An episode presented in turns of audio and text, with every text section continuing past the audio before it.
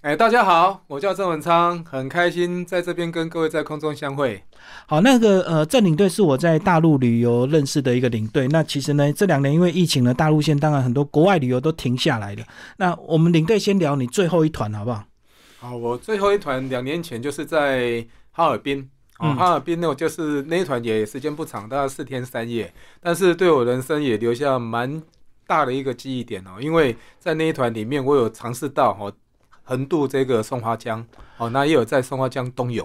哦，那时候是哈尔滨旺季，对不对？哎，对，非常忘记，因为这个雪他们的那个什么雪雕吗？啊，对，雪雕是每年都会必办的一个活动，这样。呃，你要不要讲一下这一团啊？为什么四天三夜这么短？哈尔滨不是很要飞很长的时间吗？因为一般来讲的话，如果说哈尔滨那边的话，它就是区域比较局限啦、除非你是有跨整个大区域的，哦可能也有那个八天七夜。但是我们这一团是比较针对这个主题冰性雕主题性的哦哦，就冰雕这部分，所以它只有四天三夜这样。所以他是直接到定点，然后就是看冰雕看三天。哎，对对对对，哦冰雕，那还有其他也有那个就是参观松花江的这一个人家的冬泳表演啊。嗯哦，嗯，那在松花江畔这样的一个浏览，好、观光这样。好，你刚刚有讲到你也第一次尝试冬泳，哎那时候是为什么会想要下去中花江游泳？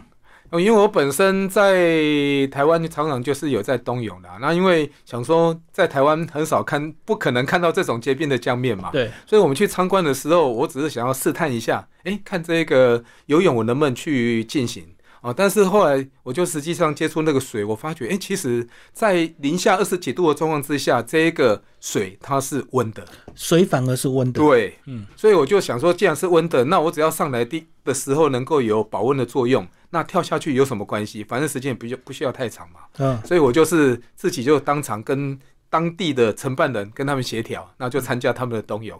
应该蛮多人的，对不对？哦，有那天的冬泳，总共其实都大概五六十岁的一个长辈哦。就他们很习惯了。对对对，然后总共有大概十五个人。哎嗯嗯嗯。然后游多长的一个时间？诶、也没有很长，就从跳台这样跳下去之后，大概有三十公尺哦，三十嗯公尺之后就直接就上来了，这样我、、就体验一下就呃对。就体验一下。对，好，那次是你的最后一团，那哎后来是是疫情怎么发展？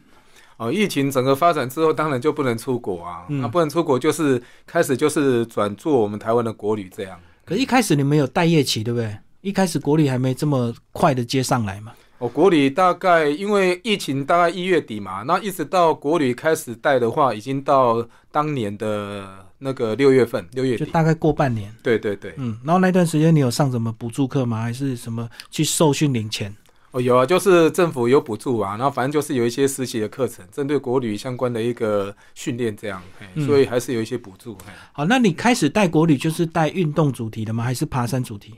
国旅的话，一开始当然没有啦，就是只要有一团就般带啊，就没得那时候挑，对有对？你有钱赚是最好啊，有钱赚我们就非常感恩啊。嗯，那是后来等整个国旅的团越来越多之后，对我发觉哎，有差很异多化就出来哎我就比较会去针对我个人比较喜欢而且比较擅长的部分，然后去带领这些团这样。嗯，那讲一下你的专场。我爬山专场来讲，我本身就是一个高山向导嘛，嗯然后因为本身我对于那个体育的东西，我也非常的喜欢，哦，包含像山铁啊、骑脚踏车啊、跑步、马拉松这些，我都很喜欢，哦，所以只要有相关这种比较运动方面的，有照到稍微沾一点边的这种团，我都会尽量去争取来带这样的团，这样。对，以前其实国旅主题团也是有，可是没有那么发展，是因为国外可以替代，所以很多人会去直接去国外运动，包括东南亚打高尔夫啊，对不对？那后来这两年是因为疫情出不去，才国旅的主题越来越多。应该是说哈，雄狮以前比较在这个领域比较少，他们就是以那个国外嘛，然后再来就国旅部分也是会比较加减而已以前那种观光团对，但是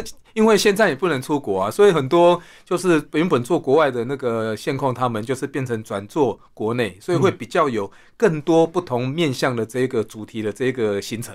哦，那当然就涉及到爬山啊，或是像哦最近那个骑脚踏车这部分的这种团会特别的多。嗯，就是大家要比较一些差异化，因为可能大众路线大家都这一两年都玩烂了，对不对？嘿，是是是，嗯，包括配合县市政府的一些观光季啊，或者是现在二月有些那个灯会灯节啊，好像也有这些主题性的旅游。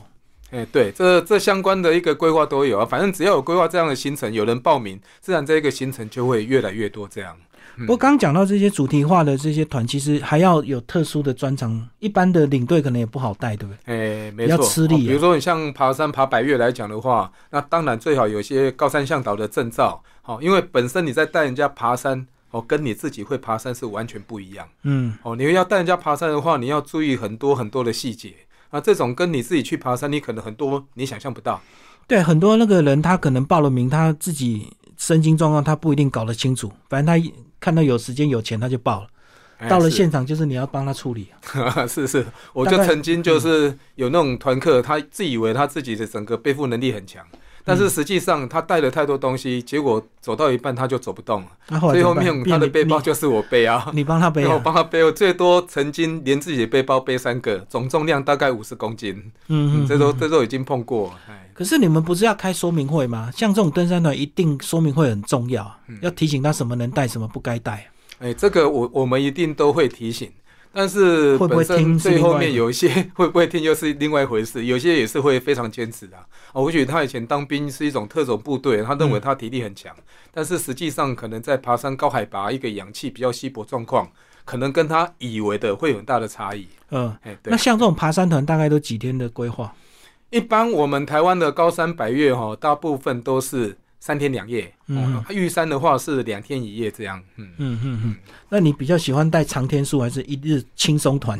哦，我轻松爬山哦我。我个人是能够累一点是最好啊，所以我也比较喜欢那种运动类。哦，爬山的话，三天两夜我觉得是刚刚好。那或者是骑脚踏车啊，甚至有没有那种那种跑步团哈、哦，其实也可以，这种也都非常不错。嗯嗯，其实我想到、欸，二三十年前救国团就有那个什么纵走，哎、对，也是七天六夜啊。哎、对，那、为什么台湾没有发展这种七天六夜？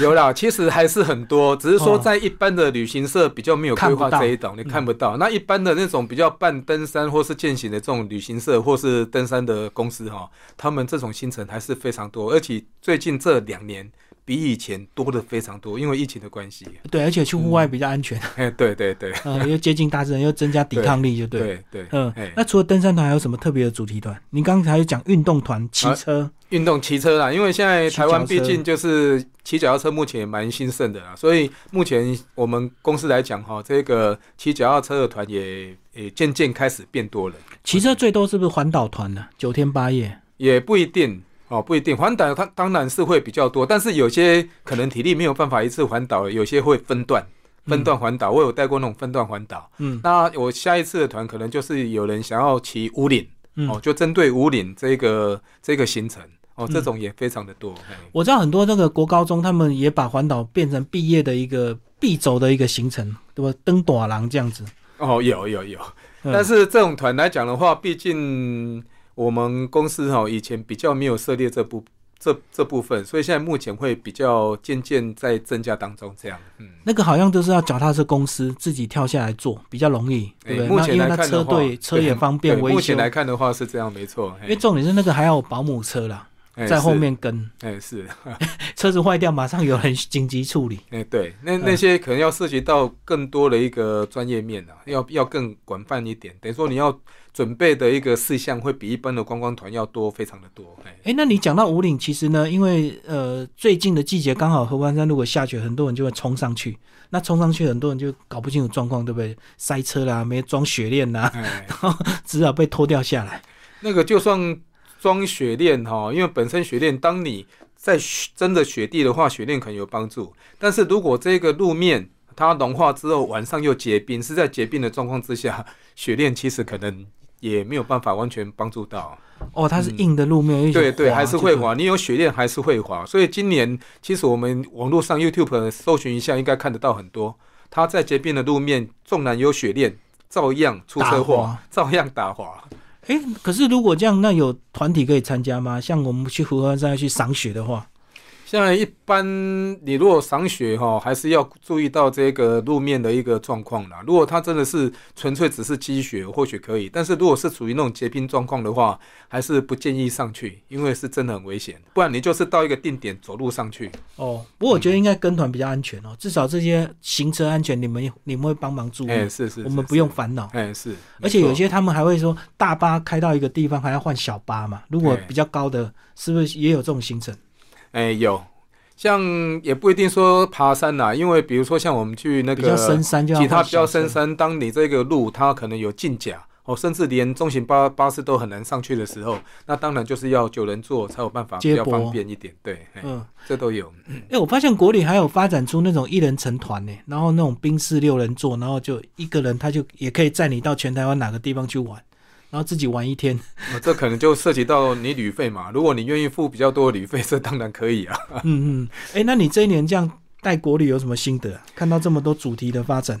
我带国语来讲的话，事实上我可以感觉到哈，我们因为可能不能出国了，所以这两年实际上在接触这种山林的人非常多，嗯接触这种原野啊运动的需要一些体能的这种团，其实已经越来越多。哦我、这是大概在三年以前我看不到，但是这两年真的变得非常多。嗯哎、所以这样子要有特殊专长的领队就越来越重要哦，你不能只带一般团了。哎、对，没错。如果说这种需要体能的话，基本上你也要有体能啊，没有体能的话，你就没有办法带啊。那嗯再来，尤其像爬山、百越这部分，你高山相关的一个技能、知哦、识嗯一定要有。因为我以以带爬山来讲的话，我觉得有两项的一个专长非常重要。第一个，你必须要能够事先能判断出你的团员他的身体状申况请素状质，况，嗯因为在山上不像说在山下，出事的时候救护车就来了。嗯，在山上的话，你可能进退维谷，对，哦，所以你如果能够事先能够观察到这些问题，你就能够事先避免。嗯再来的话，就是当发现问题的时候，你的应变处置能力，包含像刚才我讲的，如果你体你的团员的体能不行了，你怎么办？他你没有有没有办法帮他背负，甚至他受伤，你有没有办法帮他背负下来？嗯这都是一个问题。可这还有沟通的问题啊，因为嗯他花了钱，他不一定会认同你的判断，他给不给啊？哦，这个的话只能尽量沟通啦、啊。但是在山上来讲的话，我个人呢、啊，我觉得某些的一个决定，我会会稍微比较强制一点，因为嗯强硬一点，必须要以你的安全为安全。嗯哦，我没有办法，如果你就是相信我们，我们才会带领你嘛。嗯那如果你对我们的相信你没有办法没有办法信服的话，那参加我们就变成是个危险了，因为你没有办用你你自己的判断去做，这是一个很大的危险。你有没有遇遇过无法沟通的客人，哎、有那绝怎么对办会有。叫他绝对下会去有退团费给你？哦，那个的话还好，他在比较就是坚持己见的那种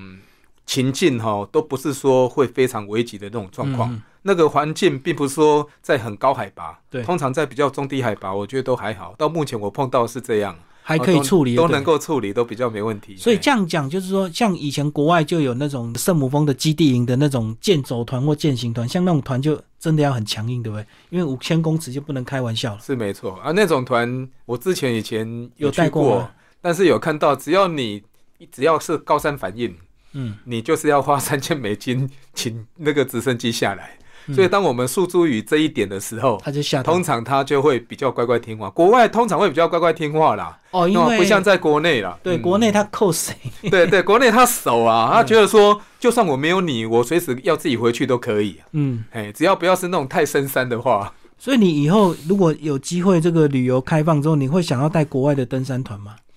因为哎你对当你自己的当然体能也是有一定的要求啊。呃，对这个这个部分一定会希望啊，会嗯会非常希望能够往这部分走，因为国外山有些像像日本，他们就是像台湾的山其实很漂亮，但是我们不像日本就是比较容易下雪，所以嗯少了这个雪的这个元素哈、那种美丽的感觉在冬季的时候差别就非常大。嗯，嗯，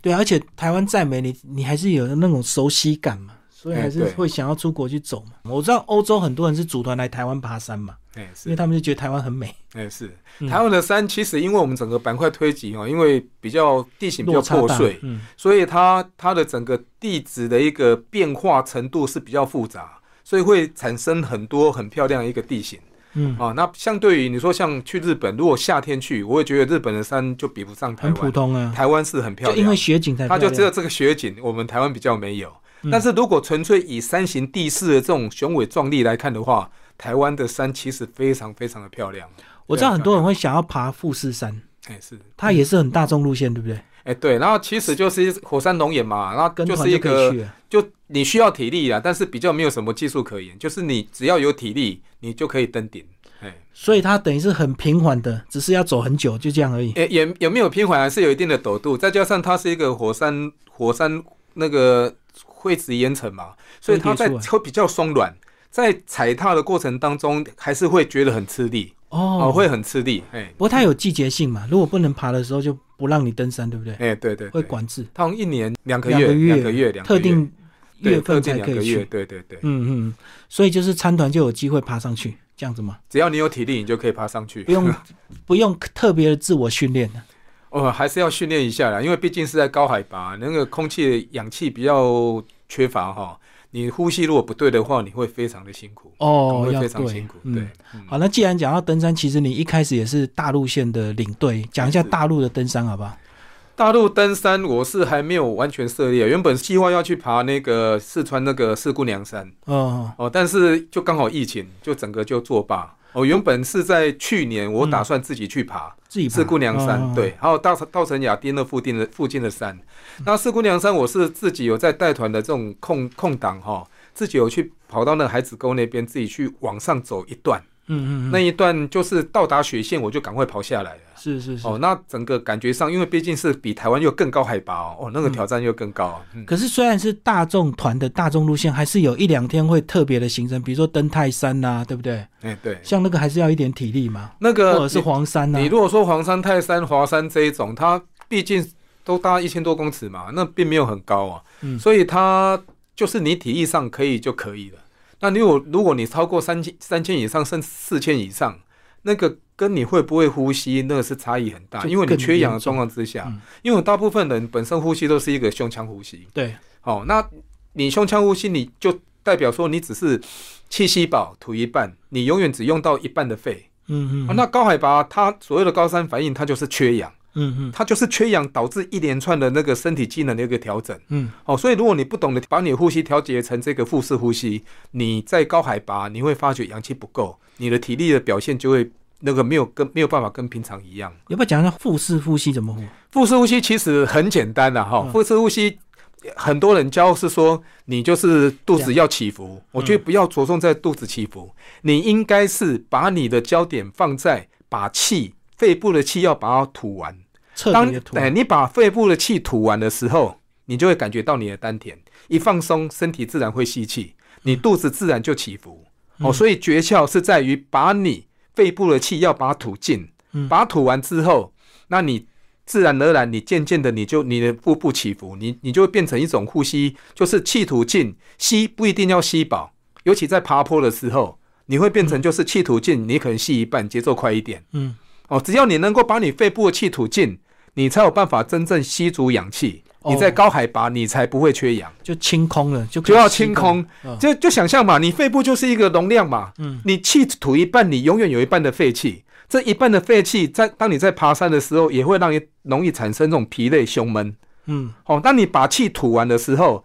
你自然就能够清空，你才有办法真的吸足氧气。可很多人就会喘，喘到最后就快吸快吐，快吸快吐，对不对？哎，对。那这个像我本身我在带玉山哈，就常常发生这种问题，因为爬玉山的朋友很多，可能他这一辈子就百越就爬这一次，嗯，但是很多当他发发觉他不行的时候，我会观察，只要我觉得他体能还行，腿力还可以的时候，我都会特别强调要求他呼吸。哦，呼吸这调个整呼吸，我就是强调他要把气吐尽，嗯，然后吸饱，吐尽吸饱，休息的时候啦。那如果你在爬的过程当中，气一定都是吐尽，然后吸短一点没关系，节奏快一点。嗯，你只要气吐尽，然后节奏快一点，你会发觉那种感觉完全不一样。我要特别强调哦、大部分人都是吸饱吐一半嗯吐，半吸饱吐一半，这种是不对的。嗯，你应该是气吐尽。哦，那在走的过程当中，因为你会喘嘛，嗯你就吸短一点没关系，节奏快一点没关系。那当你感觉很喘的时候，你就停下来，嗯气吐尽，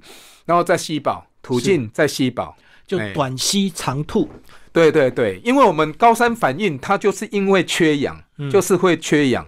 哦，所以你只要能够这个呼吸能够调节到，再加上你的保暖做好，这个高山反应的症状能够降低很多。那如果客户真的有高山反应，你们要处理吗？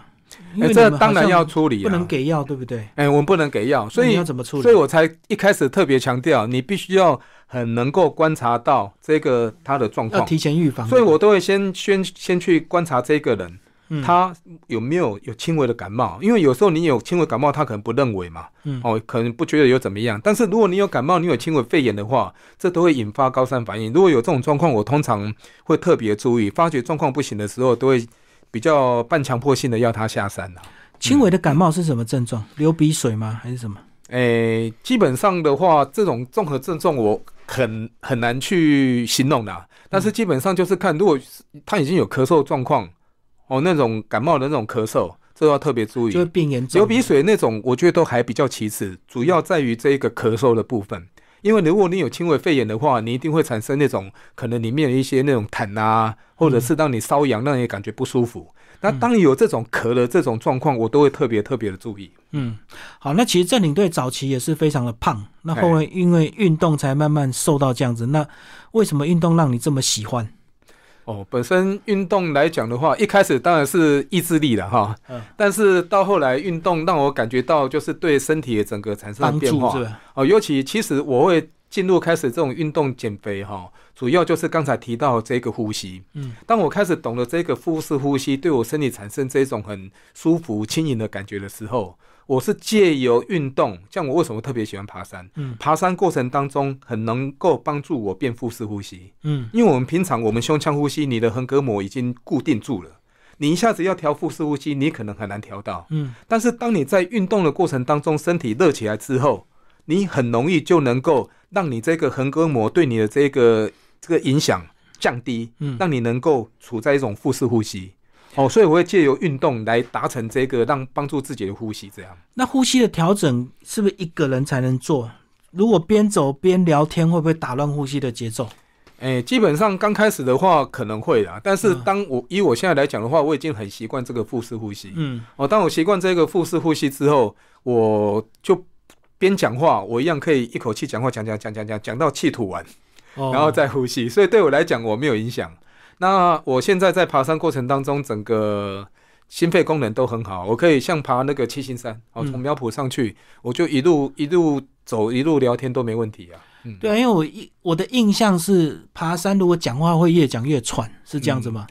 会越喘，因为你气氧气不够嘛。嗯所以为什么会特别强调这个腹式呼吸哦？所以刚才这个那个你提到，就是我们那个为什么要去运动？我最主要是要增加，就是帮助我这个腹式呼吸。嗯好、那在越能够腹式呼吸之后，我发觉我的运动能力越好，运动能力越好之后，我就越想运动，所以我整个体重就控制了。你看我以前最胖一百零六公斤啊，嗯，然后我现在我最多瘦了四十公斤。所以那时候你就是靠爬山、跑步，诶、哎爬山跑步一开始啊，嗯但是当我运动量最大的时候，我就是可以跑一百公里吧。嗯跑一百公里之后，我发觉我的体重那时候一直成那个维持在大概七十五到七十八之间。嗯，我就发觉到底怎么一回事？为什么运动量这么大还瘦不下来？哦，撞墙期是吧？对，那后来我就碰到有一个大哥很厉害，跑马拉松，他在冬那个夏天三十五度跑马拉松。嗯，嗯我说你为什么这种这种气候跑马拉松，你成绩都不会退步？他就告诉我说，因为我们的静脉都堵塞，他的静脉很畅通。嗯他给我一个很重要的观念：真正哦不怕冷的人也不会怕热。嗯，如果你不怕冷而怕热，你已经生病了。嗯嗯哦，就他这个观点真的是敲醒我。从此以后，我开始就是会加强按摩，嗯把让让自己的身体的一个静脉堵塞把它畅通。按摩是自己嗯按，诶、会还是给人家也按会给外面给人家按，可是但很多人按都是按舒服的啊、啊，对对，这个这个就涉及到你有有没有这种概念、因为很多人认为说按摩如果按的会痛，好像这个师傅不会按，这是错了。嗯越痛的地方你越越要按到不痛，嗯，但是这些师傅他为了要赚钱，他让你按的舒服他啊、按的舒服，他不敢跟你按痛。而且很多人是按那种油压的嘛，那个就是嗯对说推拿推拿这样子舒舒服服的。 对，所以我在按摩，我外面给人家按不多啦，那大部分都自己按，只要按得到的地方我会自己按，痛的地方我会按到不痛。那这个对我帮助很大，尤其我的心脏，嗯我通常自己在心脏这相关心包经哈、自己把它按通之后，你看哦，我现在是一个观音山背水队，嗯，常常背二十八公斤去那到边山奉上茶是不嗯是？奉茶，对对对。那以前刚背的时候，哇，要命啊，这怎么那么重？嗯，可是当我把整个心包经、心脏相关的经经脉把它按通了之后，我发觉我整个心脏升级啊！嗯，我我从那个七星山苗圃到七星山背二十八公斤，我四十七分钟就可以上去了。嗯我五个小时五分钟可以单攻玉山，就背水上去奉茶；嗯，五个小时十二分，我可以背到雪山单攻，嗯就背二十八公斤。所以，所以我觉得整个按摩给我的感觉哈，我后来发觉按摩真的比运动还重要。这个整个时间多长？就从你开始运动一直到现在，呃，如果说我减肥哦，一百零六公斤瘦四十公斤，大概花了六年慢慢瘦下来。是然后我大概是到了第第八年才发觉这个经脉，这个经脉对那个对我的整个健康程度帮助很重要。嗯甚至你看我现在经脉畅通之后，我不会复胖，嗯我已经五十几岁了，嗯嗯对不对？我年轻的时候很容易胖，就是因为就是因为我那时候经脉我天生经脉小，嗯所以容易堵塞，所以很容易发胖。该代谢掉的热色代谢不掉，嗯好、那等到我了解这这个道理之后，我整个按摩，让我整个经脉畅通，该代谢掉的垃圾可以代谢掉。嗯，我现在五十几岁，我反而不会复胖，嗯我反而不会复胖。哦，所以这个按摩的重要性就在这边。原理就好像说，你一个水沟大概这种宽度，嗯你原本的堵塞是这样，当你你借由按摩，你如果把它弄很多宽堵塞的地方，你用水冲冲不掉啊，你要稍微给它那个清淤一下才冲得掉嘛。嗯所以按摩就是类似像水沟的清淤，嗯，你必须要先把这个堵堵塞的地方把它松松动，是。你运动喝水才有办法把它这些处理掉，把它代谢掉。可就是这个透理过论运动减重，有些人反而会越胖，因为运动量大之后，他能量消耗之后，他就要补很多回来。对啊，对不这对个这个就跟我一开始所面临一样。嗯像我住基隆嘛，常常下雨，下雨天我比较不想要去运动。我以前哦，夏天的时候都瘦特别快，每到冬天的时候，我都哦会再胖六公斤。嗯就是因为没有运动又吃多。那你如果有运动，多吃一点，其实还好，会消化掉嘛。对那如果你已经习惯运动，突然间没运动又吃那么多，你当然就会胖啊。嗯嗯你懂吗？所以我觉得运动变胖的人，他可能不是每天固定定时在运动，嗯他可能就偶是尔很偶尔运动一下。那结果他习惯吃那么多，但是却没有习惯每天动，嗯，就就这样。那你饮食都没有去调整吗？饮食的部分来讲的话，哈，我只能说我会去觉察我现在所吃的这个食物是不是我真的我身体喜欢。嗯我要特别强调一点，吃我们吃的食物很多都是满足我们的口腹之欲，对，不是这真是的需要。那是你头脑的神经元记忆回路，对，不是你身身体真正需要。我我我为什么发觉到这一点？我有一次在要去爬山之前，原本想要去吃鸡腿饭，嗯，结果因为那家有我喜欢吃的某一家没开，嗯我就先去运动。嗯，当我运动完的时候，我突然发觉，我怎么会想要吃去吃鸡腿？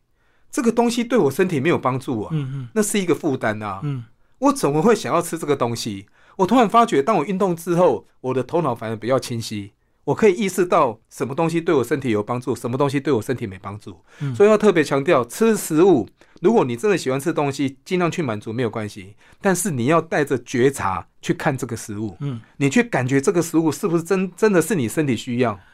可是很多人觉察是要吃进去，他才知道这个东西是不是他需要。你是还没吃就觉察那到？不，用啊，人都有这种觉察能力，就好像你跟一个开心的人在一起，跟一个痛苦的人在一起，嗯你很容易很容易可以感觉到那种情绪的变化。嗯对不对？你只要把这种感觉再加深一点，多感觉。嗯那当然，你吃下去，你在咀嚼过程当中多咬几口，去感觉这个食物在你嘴巴咀嚼这种感觉。嗯哦，你你你会有一种共鸣哦。那如果你你真的感觉不到，我建议一样先去运动。哦运动完之再后，其实同样道理嘛。有时候你生活当中碰到很多狗屁叨叨的事情，运动完之后你就发觉这件事情好像也没什么。就刚才通了。嗯为什么刚才会会被它整个绑住？嗯嗯嗯同样的道理，食物也是一样哦。你运动完之后再来看你要吃的食物，你可能会有不同的选择哦，哦。你懂意思吗？运动是会把你潜潜藏的一些负面的情绪把它释放掉。当你释放掉，你比较轻盈，你会感觉更清楚一点。好，你既然讲到觉察，那我们就来问你个人呢，其实对一些哲学奥修你也很有研哦究，对很喜欢对看。啊，网络上也常常分享一些奥修的话，嗯，对不对？哎，对我来讲，就是也没有说一定局限在奥修，任何有智慧的话语哦，我们会有一种共鸣，就好嗯像你会听到有你想要做一件事情，只要有关于这件事情相关，嗯，让你能够有进展的，你都会有一种共鸣。你对，会想去学习。那同样的，我觉得觉察对我整个对事情的判断很有帮助。所以只要有这相关的智慧话语，我都会特别特别去接触。嗯，哦，包含说一开始是奥修，对，像最近又有像印度的一个神秘家萨古鲁，啊、哦，或是我们台湾的那个杨定一，他们都发出很多的智慧话语啊。 可是你讲这嗯个、这些哲学家，我们那个印度神童一天到晚在猜灾情疫情，那个的部分我，我我是猜猜这种东西，我比较不理会它啦。因为所谓的星象星象学来讲的话，那也只是一个星象的一个变化。那当然，这种引力一定会对我们台湾、对我们人有所影响。对啊对啊，就好像最近的气候的异常，很多对我们把它着重在这个碳排放，但实际上地球受这一个太阳影响这么大啊，对对对，对不？对？这太阳对我们的影响，以前没有人类的时候，还不是一样有大冰河、冰溅起、小冰河、嗯，龙冰起，对不对？对。那所以这个碳排放绝对不是主要原因嘛，嗯它或许会加速这个加速 tempo，对但是它并不是真正形成原因嘛，真正原因还是在太阳变化。你看最近昨那个，诶、特斯拉那个马、呃，呃、我马斯克卫有没有？星啊，人工卫星星受到这个太阳风暴影响，一只是因为这样大气层的温度上升，就影响到它卫星发射上去到达固定的位置，没有办法到达嘛，对，就报废掉了，嗯是不是？所以这个主要还是来太阳，当然很重要，但是我觉得人的觉察是这样啦，外在什么情境哈。什么情境不是很重要，你必须要守住你自己的心，像佛教讲的善护念。嗯嗯，当你有一个好的一，不管碰到什么非常大的灾难都不重要，嗯你能够守住你自己的心，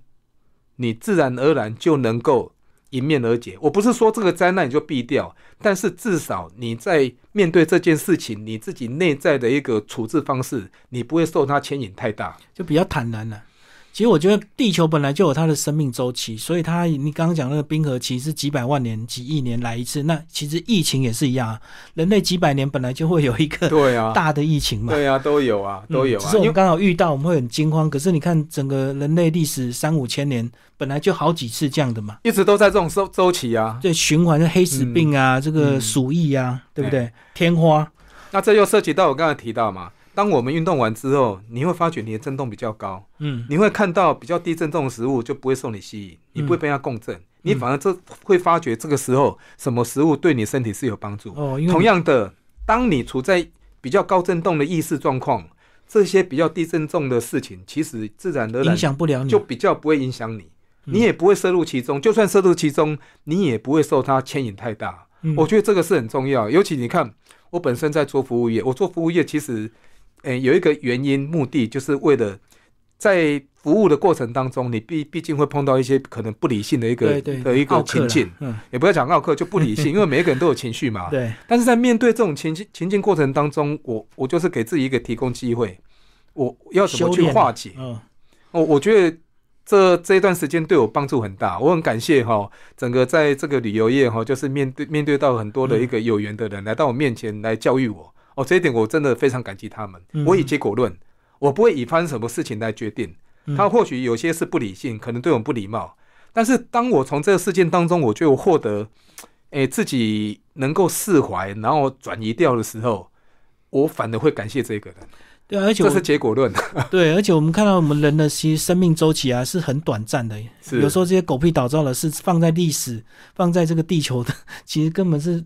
昙花一非现。常微小的一件事对对情啊！而且我越来越相信，这个世界上跟你有缘的人，真的都是会来到你面前，这边帮助你啊。嗯，每当我碰到那种感觉自己过不去的事情呢，我特别会想到谁，你知道吗？嗯我会想到耶稣，会想到佛陀。嗯耶稣被钉在十字十字嗯，架，对，你觉得以他的意识，他避不了这种事吗？嗯嗯，他要闪一定闪得掉，但是他坦然去接受这样的事情，对，因为他能嗯去面对从中去获得礼物。嗯来帮助自己提升。嗯包含像佛陀，他在《金刚经》里面提到前世被割力王割截身体，嗯有没有？他也因为这样提提前一天成佛，嗯他们都能够从中当中去获得礼物啊。嗯嗯，所以我后来发觉，一件事情的好坏哦，真的跟什么事情无关，嗯而是跟你能不能从这件事情去获得礼物、提升自己有关。嗯如果你能够提升自己，不管发生什么灾难的事情，你能够提升自己都是好事。对，你如果是一件你认为大家都很好的事情，结果却让你产生非常不好的一个变化，那那反而是灾难。嗯嗯，你懂意思 吗？ 我懂这。是我自己的感觉，哦我在从事服务业，我自己的感觉啊。对嗯他们这些有智慧的人都可以觉察，可是他还愿意这样做，对他其实可以而不避是去掉逃，避啊。他可以避掉，但他不避，为什么？因为他觉得这就是对他有帮助嘛。嗯他就是全然的摄入其中，然后去从当中去获得这个帮助自己提升的礼物啊。哦，嗯，这一点我觉得非常了不起啊！我们做不到像他那样，但是尽可能去学习这样一。般的凡人都是贪生怕死，对不对？对对对，然没后嗯错只是求富贵、 求财富这样哎、子。没错没错，所以、所以我觉得我在做这服务业当中哦，这方面的对我的帮助非常非常大，非常感恩。 嗯，最后我们来预期一下吧，旅行 旅行业什么时候可以复苏？你什么可以继续带 团？因为还是国际团好玩嘛。非常希望啦，出国的团来讲的话，非常希望说今年下半年就能有机会够出去就有机会出去啦。嗯，以目前这样来看的话，因为接下来的这个疫情虽然感觉感染率好像蛮大的哈，但是蛮整快个的嗯致死致死率好像就降低非常非常多，对对已经开始有种流感化的这种现象。嗯再加上全世界可能这种大部分国家疫苗哦都打了很多剂了，嗯，可能这部分就如果变成一个常态化、一个那个流感化的话，这个出国的可能性应该就会越来越高了。像有些国家已经完全放宽了，那就是等待这几个月后之后这些变化会怎么样？没错，没错，嗯对呀、嗯对呀、非常希望，希望在今年就能够开放这样。对啊，其实我觉得旅行是对每个人的生命非常重要的事情。很多事情哦，你在人生这边纠结哦，其实出国一趟，哇，豁然开朗，原来人生还是有很多快乐美好的事情可以去追求。本来就是啊，出国你可以看到各种跟我们台湾不一样的地对，方，风土哦民情啊风，土民情不一样，你可能会激激发一些你不一样的一个感受啊，这对人生都是一个加分啊。非对常啊，好以前真的出国好容易哦，对不对？随便看啊，特惠团缺一个，哇，折很多钱，赶快报，所以所以你看你明你天就出去。你又讲出一个，因为这个疫情的有也算是一个好处，你感恩过去那种情境，嗯对对对对，在那个时候你已经理所当然，你不会觉得感恩，你懂吗？因但是哎为常常可以去嘛。对对对啊，当所以人都是这样啊，当你哎面失对去很才多会理所当然的珍惜时候，失去你才觉得珍惜，所以这个疫情是不是让你哎感觉到原来那个时候是一种幸福？ 呃，天下太平，所以然后网真络的打感开 恩。一大堆特 惠团，对呀、啊，最最主要你疫情有一个好处嘛，在家休息的时间多嘛，嗯你可能有更多时间可以面对省思自己，自己啊你可以省思自己，这也是一个帮助啊。对啊，很多真人的都说啊，疫情真的很少这么长时间在家，才发现原来家里的乐趣还是有点好处。对啊，可以跟很多可能平常不会接触的人，这时候你可能不管是网络上接触，还是疫情比较淡一点的时候，你可能会约出来喝个茶干嘛？这时间一定变多嘛。嗯你看我们以前出国的时候，你看，哎，一整年这样，我们都大概两百多天在国外，哎 嗯，嗯，你怎么可能对对跟对你的朋友、跟你的家里有那么多时间可以相处？我知道对不对那时候你们都是一两天回家，然后就下一团下一团，一哎两对天啊又对啊下一对团，啊没错啊一团接一团。没错没错。啊好，今天非常常谢谢我们的郑文昌领队为我们介绍这个国内旅游的一些主题旅游。好，谢谢。